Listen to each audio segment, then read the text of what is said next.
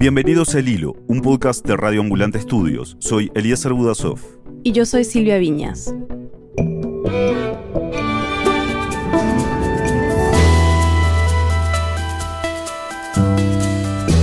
A la una de la tarde y 12 minutos, hora colombiana, en su cuenta de Twitter, el expresidente de Colombia y ahora senador Álvaro Uribe Vélez anunció que había sido privado de la libertad.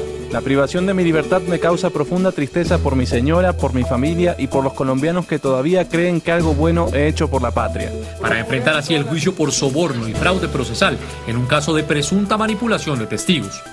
Hoy, la Corte Suprema de Colombia manda detener al político más poderoso del país. ¿Quién es Álvaro Uribe Vélez y qué significa su arresto para Colombia? Es 14 de agosto de 2020.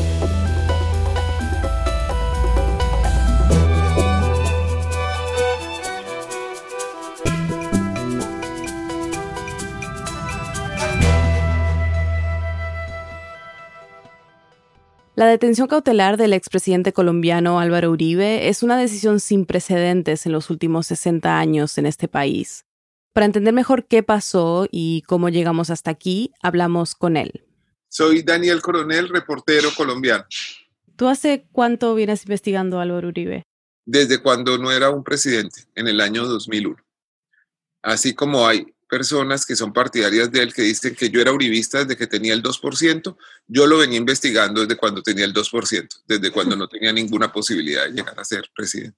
¿Cómo describías lo que pasó este pasado 4 de agosto con la decisión de la Corte Suprema?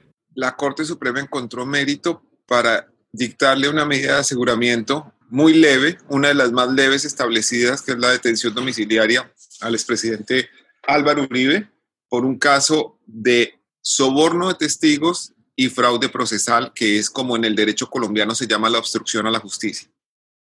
Este caso tiene años. Hay que entender que desde los noventas, Uribe ha sido vinculado de distintas maneras con las actividades de grupos paramilitares, mucho antes de que fuera presidente, cuando era el gobernador de Antioquia. Pero en septiembre de 2014, cuando Uribe era senador, pasó algo que pondría de cabeza a la política colombiana. Un senador de la oposición, que se llama Iván Cepeda, hizo en el legislativo de Colombia, en el Congreso, una sesión de debate para mostrar nexos entre el paramilitarismo y la política. Uribe decía, defendiéndolas convivir, no se trata de grupos de bandoleros armados, son grupos de gente de bien. ¿Qué mal le hace a cualquier región? Dentro de esos nexos había una importante parte que pasaba por el senador, jefe del partido de gobierno y expresidente Álvaro Uribe se crearon por un decreto reglamentario del gobierno de la época con el cual yo estuve de acuerdo. Yo era gobernador, nada tenía que ver en ese decreto. Uribe, ofendido por lo que se dijo en la sesión, se levantó de su curul, abandonó el recinto, atravesó la Plaza de Bolívar en el centro de Bogotá. Y al otro lado de la plaza estaba el Palacio de Justicia para instaurar una querella por injuria y calumnia contra el senador Iván Cepeda y una denuncia penal por manipulación de testigos, porque según él, los testigos que aparecían citados por Cepeda en ese debate habían sido presionados, manipulados y sobornados para que hablaran contra él. En ese momento, la Corte Suprema abrió una investigación por este caso y cuatro años después, en el 2018, porque pues todo en la justicia colombiana va un poco lento la Corte determinó dos cosas. Primero, que no había ninguna evidencia de que el senador opositor Iván Cepeda hubiera incurrido en ninguna conducta de manipulación de testigos. Y segundo, que por interceptaciones, seguimientos, habían llegado a la conclusión de que quien sí había incurrido en esa conducta era el denunciante, Álvaro Uribe. Deberíamos mencionar que estas interceptaciones y seguimientos eran legales, respaldados por la Corte durante su investigación. Esto cayó como una bomba sobre la actualidad política colombiana. Porque se dio vuelta todo. El denunciante, Uribe, se volvió el investigado. En Colombia hay un plazo de cinco días para introducir una apelación que puede cambiar el curso de la investigación. Es decir, durante esos cinco días hubo una pequeña ventana de oportunidad para parar el proceso contra Uribe. Y en esos cinco días pasaron gran parte de las cosas que hoy se están investigando. hay pruebas de que fueron a presionar a varios testigos, al principal de todos, a la cárcel Picota, a, otros, a otras cárceles, para que cambiaran su versión y en lugar de decir lo que venían diciendo, dijeran que era Cepeda quien les había pagado para declarar en contra de Uribe. Pero no contaban con que uno de los presos, que es un antiguo paramilitar que además creció, pasó su infancia en una propiedad de la familia de Álvaro Uribe Vélez, que se llama la Hacienda Guacharacas, recibió la visita de un abogado en la cárcel. Ok, antes de seguir tenemos que introducir a estos dos personajes, el ex paramilitar y el abogado. Este antiguo paramilitar al que se refiere Daniel se llama Juan Guillermo Monsalve y es un testigo clave en esos nexos de los que se le acusa a Uribe. Y el abogado que lo visita en esos días es Diego Cadena, uno de los abogados de Uribe. Cadena era un próspero abogado de narcotraficantes y habla con cierta presunción, pero al mismo tiempo con desconocimiento. Eso sí, siempre dentro de la férrea seguridad queda la ignorancia. No era un abogado de primera línea, es más un fixer, un abogado que ha hecho, digamos, su fortuna tramitando cartas dentro de las cárceles, llevando y trayendo razones de los narcotraficantes para influir en procesos. No es conocido, digamos, por el valor de sus alegatos ni porque haya creado jurisprudencia, sino por hacer ese tipo de vueltas. Entonces, durante esta ventana de cinco días clave en que Uribe podía apelar, ese abogado Diego Cadena fue a visitar al testigo Juan Guillermo Monsalve, que lo grabó con un dispositivo oculto una pregunta cotidiana a todo el tiempo. Respeto a todo lo que usted dice, no, cree, no, no quiero que tenga el mínimo grado de presión. Con un reloj que tenía una cámara adentro. Y lo grabó presionándolo. Como en las películas. Esos procesos de investigación, por cuestiones obvias, son secretos. Hay versiones que dicen que el reloj lo introdujo en la cárcel el abogado de Monsalve, otras que lo introdujo su esposa, que estaba colaborando en el caso. De nuevo, el propósito de esa visita de cadena era convencer a Monsalve de que se retractara y con eso poder apelar. Pero la prueba de esas visitas llegó rápidamente a la corte. Y la corte empezó una serie de seguimientos y al día 5... Cuando Uribe y sus abogados esperaban que Monsalve retractara su anterior testimonio de manera formal ante la corte, pues no llegó todo lo que estaba esperando Uribe, que esperaba triunfal, parado en las escalinatas del Palacio de Justicia para entrar a la Corte a presentar su recurso, sino que esa parte no llegó. Pero Daniel me explicó que la intimidación a testigos no terminó ahí. Luego vinieron unos meses tortuosos en donde seguían presionando a varios testigos, en donde les ofrecían favores jurídicos y les dieron dinero a varios de esos sin saber hasta un momento que la Corte Suprema de Justicia los estaba grabando. Entonces había seguimientos e interceptaciones legales sobre el abogado Cadena y sobre otros actores de esta trama que terminaron por demostrar lo que se concreta en un llamado a indagatoria. El mismo día que se supo de esa indagatoria, Uribe presentó su renuncia. Para retirarse del Senado y que así la Corte perdiera su jurisdicción. Aunque claro, él no lo dijo así. Uribe dijo que estaba renunciando para que sus labores de senador no interfirieran con el proceso y poderse concentrar en su defensa. Pero hubo una interpretación de la que empezó a hablarse en los medios. Si no era senador, la Corte no podía investigarlo, tendría que investigarlo la Fiscalía. Pero en realidad, aunque renunciara a su curul, la Corte podía evaluar si los hechos por los que lo estaba investigando tuvieron o no relación con sus funciones como senador y así continuar ella con el proceso. Después, la renuncia que ya había sido presentada, el presidente del Senado era un subalterno de él, un señor que se llama Ernesto Macías. Y entonces le dijo que retirara la carta y este, como, pues, como si fuera un mensajero interno de él, dijo, bueno, entonces retiramos la carta y sigue siendo senador. Después dijo que iba a recusar a los magistrados de la Corte Suprema de Justicia para detener el proceso. Después no los recusó. Todo eso siempre buscando dilatar, dilatar. Lo alargó mucho, pero no lo podía alargar para siempre. En ese momento, la conducta de Uribe estaba siendo investigada por un departamento de la Corte Suprema conocido como la Sala Penal. Cuando todo esto pasó, y con el apoyo del partido de Uribe, el Centro Democrático, se propuso una reforma a la Constitución de Colombia para garantizarle dos instancias a quienes tienen fuero especial, como Uribe. Y con eso... Crear dos nuevas salas de la Corte Suprema de Justicia y quitarle la competencia a la sala penal. Esa reforma fue aprobada. Entonces se crearon dos nuevas salas, la sala de instrucción, que se encarga de investigar y acusar ante la otra sala, que se llama sala de juzgamiento o de primera instancia. Y los magistrados que habían llamado indagatorio a Uribe perdieron la competencia y pasó a esa nueva sala que escogió nuevos magistrados que no eran magistrados de antes, sino personas absolutamente nuevas, que recibieron el expediente, lo estudiaron y un año después llegaron a la misma conclusión. Había que llamar a indagatoria a Uribe. Esa indagatoria largamente aplazada, para la cual utilizaron todo tipo de maniobras dilatorias, se vino a cumplir en el último trimestre del año pasado. Y eso nos trae de vuelta al martes de la semana pasada, cuando la Corte Suprema dio a conocer su decisión. Y que ordena la detención domiciliaria del hombre más poderoso de Colombia, del hombre que ha marcado la política en las últimas dos décadas, que es Álvaro Uribe. El día que se ordenó la detención domiciliaria de Uribe, Daniel tuiteó siempre el periodismo. Es que recordemos que lleva casi dos décadas investigando Uribe. Por ejemplo, tuve que investigar y, revelar la compra de los votos parlamentarios que hicieron posible su reelección.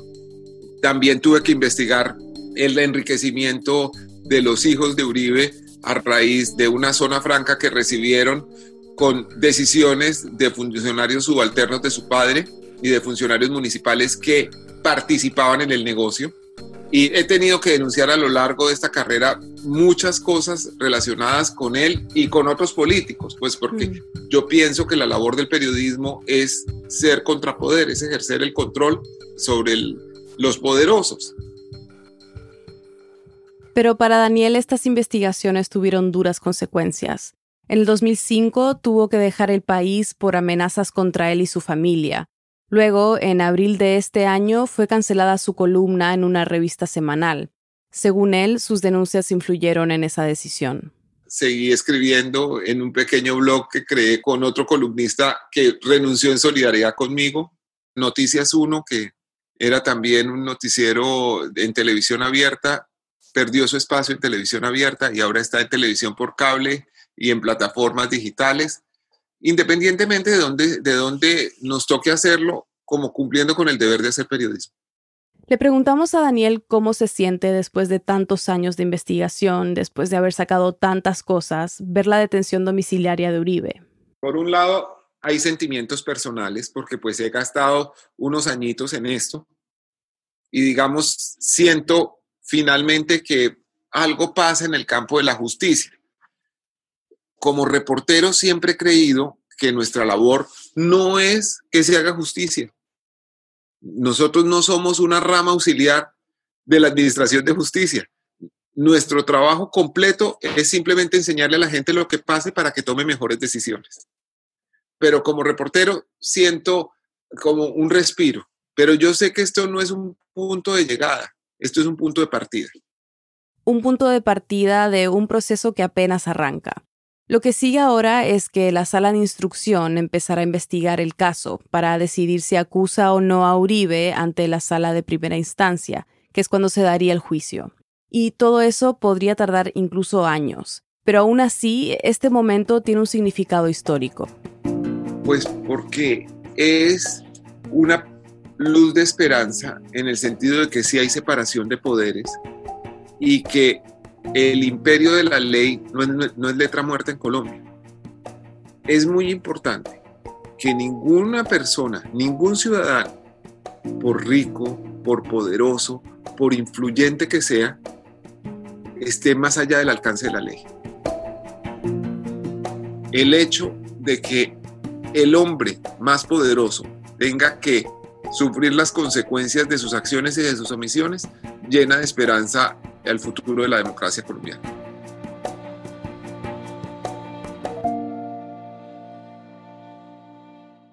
Ya volvemos. Hola, soy Daniel Alarcón, director editorial de El Hilo. No es fácil mantenerse al tanto de lo que pasa en el mundo, pero nuestro boletín semanal puede ayudarte. Todos los viernes recibirás en tu correo una selección de las noticias más importantes de la semana. Además, te mandamos enlaces para profundizar en el nuevo episodio y para mantenerte al tanto de temas que ya hemos cubierto. Suscríbete en el hilo.audio slash correo. Repito, el hilo.audio slash correo. Renata, ¿me puedes explicar por qué este momento significa tanto para Colombia? Yo creo que principalmente por el peso político que tiene Álvaro Uribe en el país. Ella es Renata Segura. Soy la subdirectora para América Latina y el Caribe en el International Crisis Group. Una organización independiente que se dedica a la investigación geopolítica y tiene como fin evitar el conflicto armado en diferentes lugares del mundo. Uno de los enfoques de Renata es su país natal, Colombia, y si se habla de conflicto en Colombia, es inevitable lidiar con la figura de Álvaro Uribe. Para entender por qué la orden de arresto domiciliario contra Álvaro Uribe ha causado tanta conmoción en el país, tenemos que tener en cuenta que Uribe no es cualquier expresidente. Yo creo que no hay ninguna otra figura política comparable con Uribe en los últimos 50, 70 años eh, en, la historia colombiana. Él es un líder político que ha logrado primero movilizar a la gente en un país que era bastante apática sobre la política durante muchas décadas y, y ha logrado polarizar ese país de una manera también muy increíble. O sea, un país que ya es bastante polarizado de por sí. La manera como él hace política hace que el país sienta que él es un santo al que hay que prenderle velas o es el demonio. Por eso su arresto causó tantas emociones o sea, mucha gente que yo conozco estaba devastada y otra gente era como, me voy a dormir, este es el día más grande de la historia. Entonces, eh, sí, significativo, digamos, como esa, esa conexión emocional que, la, que tienen con él. Enseguida vamos a volver al momento actual que vive Colombia después del arresto domiciliario de Uribe. Pero antes le pedí a Renata que nos ayudara a repasar su trayectoria política para entender mejor cómo llegó a convertirse en una figura tan poderosa. Uribe eh, era esencialmente un político local antioqueño. Fue alcalde cuando los alcaldes en Colombia no eran elegidos popularmente, sino los nombraba el presidente. En 1982, Belisario Betancur lo nombró como alcalde de Medellín para el Partido Liberal. Digamos que es el partido uno de los dos partidos tradicionales que existían en Colombia. Pero solo estuvo en el cargo cinco meses. Un año después... Las FARC asesinaron al papá de Uribe en 1983. Y el asesinato de, de su papá sin marca mucho, digamos, la, la tendencia política se convierte en una voz muy fuerte en contra de las FARC y de la guerrilla. En el 86 llegó al Senado y Renata me explicó que es allí donde se convierte en una figura de alto nivel de la política colombiana. En 1990, por ejemplo, Semana, que es la revista más importante en Colombia, lo nombró senador del año durante su mandato. Era una persona que empieza claramente con mucho carisma y que tiene mucho poder de movilización. En 1994 se lanza para gobernador de Antioquia, donde gana y se convierte en una figura central del Partido Liberal pero algo lo hace romper con el Partido Liberal. Que es el proceso de paz que el presidente Andrés Pastrana trató de hacer con las FARC.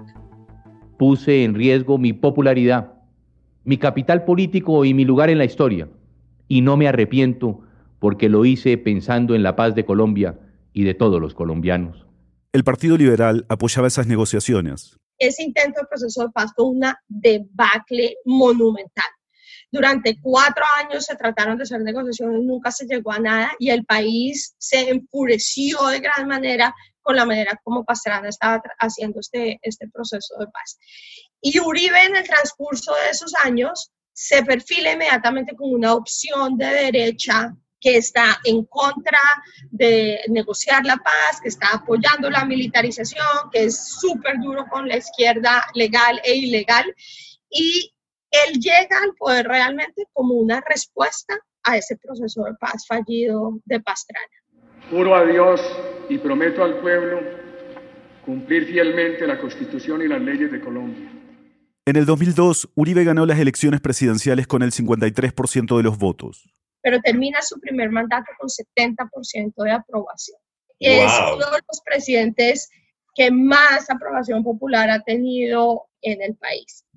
Renata me explicó que en este primer mandato Uribe trabajó muy de cerca con el ejército, en concreto bajo una política que llamó seguridad democrática, que le dio más poder a las fuerzas militares para combatir a la guerrilla y el narcotráfico. La seguridad democrática lo que estaba diciendo es, este país no está en un conflicto armado. Aquí lo que hay es una cantidad de delincuentes y lo que tenemos que hacer es matar a los delincuentes o cogerlos todos y meterlos a la cárcel, pero preferiblemente matarlos. Entonces, con este desplazamiento del ejército, tiene muy, muy acorralada la guerrilla, se recupera mucho el territorio nacional, la gente puede volver a empezar a viajar, las carreteras que antes no se podían transitar se empiezan a transitar, baja el nivel de asesinatos en el país, baja el nivel de secuestro, tiene una, digamos, unos éxitos que son indudables en términos de seguridad pero hace esto a un costo muy alto, que es el de que mucha gente eh, afirma que esos logros militares solamente se lograron hacer porque se le dio fortalecimiento a grupos paramilitares. Grupos que desde el comienzo tuvieron muchos nexos con terratenientes y ganaderos que estaban tratando de defender sus fincas. Pero que muy rápidamente se transforman de grupos pequeños de autodefensa en ejércitos privados que buscan combatir a la guerrilla de manera completamente ilegal, pero sobre todo que se enfrentan con la población civil de una manera muy brutal. Y que vieron en el narcotráfico una buena forma de financiamiento. Estamos hablando de muchos grupos de miles de hombres en varias zonas del país que terminaron siendo aliados ilegales del ejército. Y Uribe, digamos que mira para el otro lado esto no lo afecta tanto, digamos, en, su primer mandato, porque los logros de seguridad en un país que había estado muy acorralado por la guerrilla se sentían como un, un gran respiro.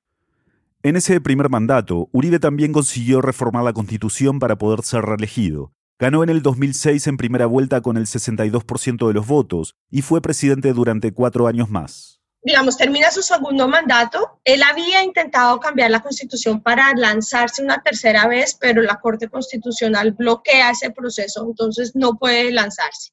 Y está tratando de decidir quién va a ser su delfín, ¿no es cierto? ¿Quién va a ser la persona que él va a empujar para que sea la, la presidencia? Entonces decide darle el guiño, como se dice en Colombia, hacerle el favor a Juan Manuel Santos, quien era su ministro de Defensa pero una vez que Santos llega al poder, se empieza a distanciar rápidamente de Uribe, empieza a nombrar ministros, a hacer cierto, tomar decisiones que a Uribe no le caen bien y muy, muy rápidamente hay un quiebre entre Santos y Uribe.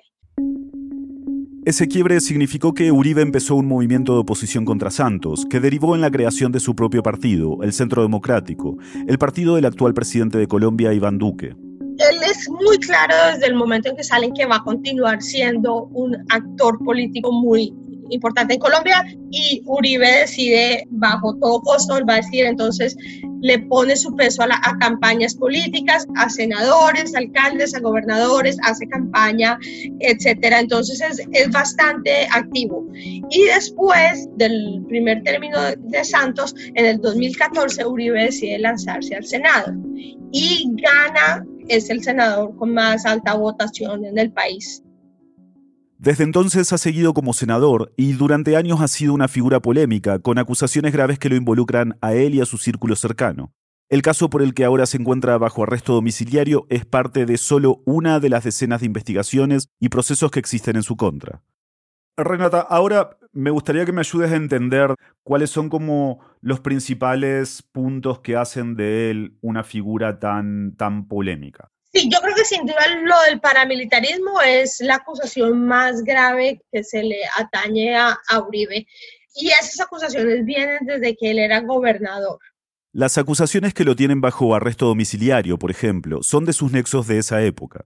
Pero este tipo de acusaciones lo han perseguido a partir de ahí, en su segundo mandato estalló un escándalo conocido como la parapolítica, en el que terminaron condenados más de 60 congresistas por sus relaciones con los paramilitares. La mayoría eran de partidos uribistas, incluido su primo, Mario Uribe. Entonces, ese es uno. El otro es vínculos con el narcotráfico. Y esa es una división un poquito difícil porque los paramilitares casi todos están metidos en el narcotráfico. Entonces, son como los mismos grupos, pero no exactamente siempre los mismos. Pero hay bastantes acusaciones sobre digamos, vínculos que él ha tenido con personas que han sido demostradas después condenadas por narcotráfico en Estados Unidos. Y hay otra categoría grande de escándalos que resaltó Renata. Sobre abuso del poder para beneficio de Uribe uno de los grandes escándalos que hubo cuando él estaba en la presidencia es que se descubrió que el DAS, que era el Servicio de Inteligencia del Estado, había chuzado e interceptado los teléfonos primero de personas de izquierda de las cortes, de políticos. Por eso fueron condenados varios funcionarios de su gobierno y hay denuncias internacionales. Pero quizá lo más sorprendente, el detalle que ayuda a entender la influencia y el poder de Uribe, es que incluso cuando no era presidente hay acusaciones de que su círculo más cercano siguió recolectando información de forma ilegal. Y en específico, todos los negociadores que estaban en La Habana haciendo el proceso de paz con las FARC. Ese escándalo llevó a que el servicio de inteligencia fuera cerrado por Santos y bueno, más recientemente ha habido historias similares sobre compra de votos, bueno, múltiples y complicados escándalos sobre abuso de poder y, y corrupción dentro de la práctica política. Pero tal vez el escándalo más doloroso que involucra a Uribe es el de los falsos positivos, que en realidad fueron ejecuciones extrajudiciales, asesinatos. Esencialmente durante, la, durante el gobierno de, de Uribe, y hay que decirlo, Juan Manuel Santos era el ministro de Defensa en ese momento, había una estrategia fuerte para que los militares tuvieran éxitos de combate en contra de los guerrilleros y lo que se decidió hacer es que se les daban incentivos monetarios y también de tiempo libre a aquellos militares que comprobaran que habían hecho bajas en combate de guerrilleros. Lo que esto generó es que hubo una situación durante varios meses, muchos, más de un año, en el que muchachos jóvenes desempleados, la mayoría en barrios pobres de ciudades grandes, se les prometía empleo o sencillamente se les secuestraba y después aparecían muertos con uniformes militares y armas, y se contaban como guerrilleros muertos en combate, cuyas muertes no requerían de más investigación. Como me contó Renata, en muchos casos eran jóvenes que, por ejemplo, el jueves estaban en su casa en Soacha, a las afueras de Bogotá, y el sábado aparecían muertos en Bucaramanga, a más de 400 kilómetros cuentos bastante irreales, no era como que oh, al muchacho lo perdimos de vista durante seis meses y después apareció muerto, sino era en cuestión de días. Y las familias de esta gente decían, pero él estaba aquí, o sea, antier. Tan irreal como que el cadáver aparecía con las botas al revés, con granadas en el bolsillo o con disparos en su espalda cuando supuestamente habían muerto atacando al ejército yo no tengo ninguna duda de que realmente en un país que ha mirado para el otro lado cuando los peores abusos de derechos humanos han ocurrido, no hay nada tan miserable como los falsos positivos.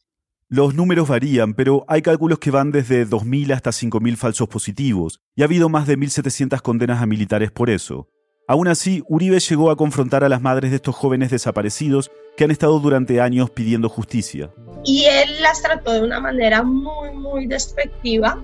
Nunca hubo ningún reconocimiento sobre el error que fue haber hecho esto, nunca hubo ningún deseo de pedir disculpas. Y hay una frase como que él dijo que fue, se volvió muy famosa cuando estaban, lo estaban entrevistando sobre por qué estaban estos muchachos desaparecidos. Dijo, no estarían recogiendo café.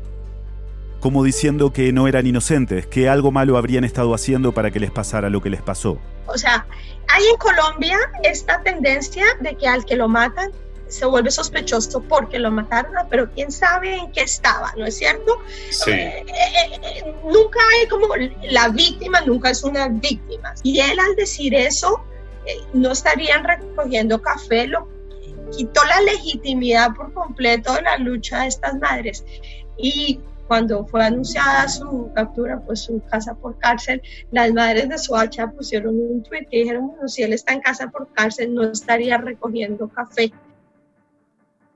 Como era de esperar, las reacciones al arresto han sido una expresión de la polarización política del país. Ha habido protestas a favor. Es una decisión que para mí está basada en derecho, en el Estado de Derecho, y es una decisión que debemos acatar. Y ha habido protestas en contra del arresto. Aquí estamos defendiendo la inocencia y aquí estamos defendiendo cómo están tratando al presidente Uribe. Acá estamos organizados y no estamos haciendo nada. Aquí vienen como siempre a querer hacer escándalo. Pero quizá la reacción más importante ha sido la del mismo presidente Duque, que fue apadrinado por Álvaro Uribe durante su campaña. El mismo día que se anunció la detención domiciliaria de Uribe, el presidente se pronunció en un discurso oficial que lanzó en redes. Duele como colombiano que muchos de los que han lacerado al país con barbarie se defiendan en libertad o inclusive tengan garantizado jamás ir a prisión y que un servidor público ejemplar que ha ocupado la más alta dignidad del Estado no se le permita defenderse en libertad con la presunción de inocencia. Duque ha salido a la defensa, primero antes de que se diera la decisión del arresto domiciliario y después, de una manera que ha sido una interferencia en el Poder Judicial casi sin precedentes eh, en el país. Y no solo Duque, sino varios funcionarios públicos han salido en su defensa. En Colombia se dice la justicia siempre es para los de Ruana. La élite ha estado muy, muy inmune a este tipo de, de, casos y acusaciones contra ellos. Y pues Uribe siendo el tipo de dios, de figura casi mítica en la política colombiana, nadie jamás pensaba que esto se llegara a dar. Yo creo que la gente tiene pocas expectativas de que haya una condena a largo plazo, aunque los rumores son que las pruebas en contra de él son bastante fuertes y si no la Corte no hubiera tomado esta decisión. Pero sí hay una sensación de que finalmente alguien está pagando por estos crímenes después de décadas de impunidad por parte de la, de la clase política. ¿Qué crees que viene después de esto? ¿Qué puede pasar? En general, yo creo que la gente que no lo ama está un poco cansada de ese papel tan polarizante, de una pelea continua. Y yo creo que Uribe estaba un poquito en decadencia. Y yo me temo que esta decisión de la Corte va a revivir un poco su popularidad dentro de ciertos sectores. Esto sin duda fortalece a, sus fans más extremos y yo creo que de alguna forma le da un segundo aire político. Pero también para esa gente que estaba más en el centro, que votó quizás por Uribe en algún momento porque querían que se acabara la guerra con la guerrilla y estaban cansados, digamos, de la falta de orden, pero que tenían sus dudas sobre sus métodos, yo creo que esto sí rompe, digamos, la idea de, de, Uribe como la única cosa viable. Los posibles delitos que Uribe cometió durante su gobierno, los que ya hemos mencionado como las chuzadas y los falsos positivos, no pueden ser investigados por la justicia ordinaria. La encargada de juzgar a los expresidentes es la Comisión de Acusación e Investigación de la Cámara de Representantes, pero los resultados de esa comisión han sido tan pocos que se la conoce como Comisión de Absoluciones, y actualmente está conformada en su mayoría por representantes del partido Uribe. ¿Tú crees que se podrá llegar algún día a la verdad de todos los otros casos sobre los que se le acusa? yo no quiero decir que es completamente imposible, pero yo creo que es muy improbable si hubiera algo de fe en la justicia transicional, o sea, la lógica sería que esto estuviera en la JEP, en las cortes de la justicia transicional. Ahí es donde se tendría que estar hablando de esto, de los falsos positivos, de todo lo que pasó en el contexto de la guerra. Y los expresidentes como Uribe no pueden ser procesados por las cortes de justicia transicional. Como están en la Corte Suprema, es, digamos, un proceso aislado de lo que está pasando con las FARC. Yo la veo muy difícil, en parte porque buena parte del establecimiento legal tiene simpatías con Uribe y siente que, como estábamos diciendo antes, el fin justifica los medios. Hay demasiada simpatía con eso para que yo creo eh, haya realmente una oportunidad, pero me encantaría estar equivocada.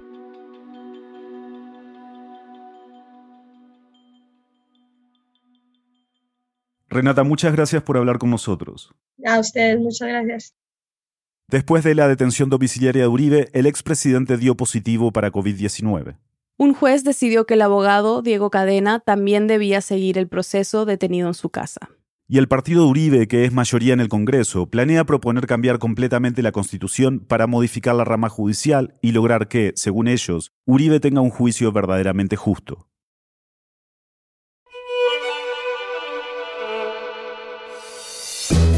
En el hilo somos Daniel Alarcón, Álvaro Céspedes, Mariana Zúñiga, Elías González, Inés Renique, Laura Rojas Aponte, Jorge Caraballo, Miranda Mazariegos y Carolina Guerrero. Nuestro tema musical lo compuso Pauchi Sasaki. Para este episodio contamos con la ayuda de David Trujillo, productor de Radio Ambulante, quien entre otras cosas hizo el fact-checking con Silvia Oramas. Queremos agradecer también a Natalia Guerrero, el Hilo es una producción de Radio Ambulante Studios. Gracias a nuestros compañeros de Radio Ambulante por todo su apoyo. Y gracias a los oyentes que se han unido a nuestro programa de membresías. Su apoyo es crucial para que podamos seguir narrando las noticias de América Latina. Si tú también quieres contribuir, visita elhilo.audio slash apóyanos. Para recibir los episodios del Hilo cada viernes por la mañana en tu bandeja de entrada, suscríbete a nuestro boletín semanal en el hilo.audio slash correo. Yo soy Silvia Viñas. Y yo soy Elías Budasov. Gracias por escuchar.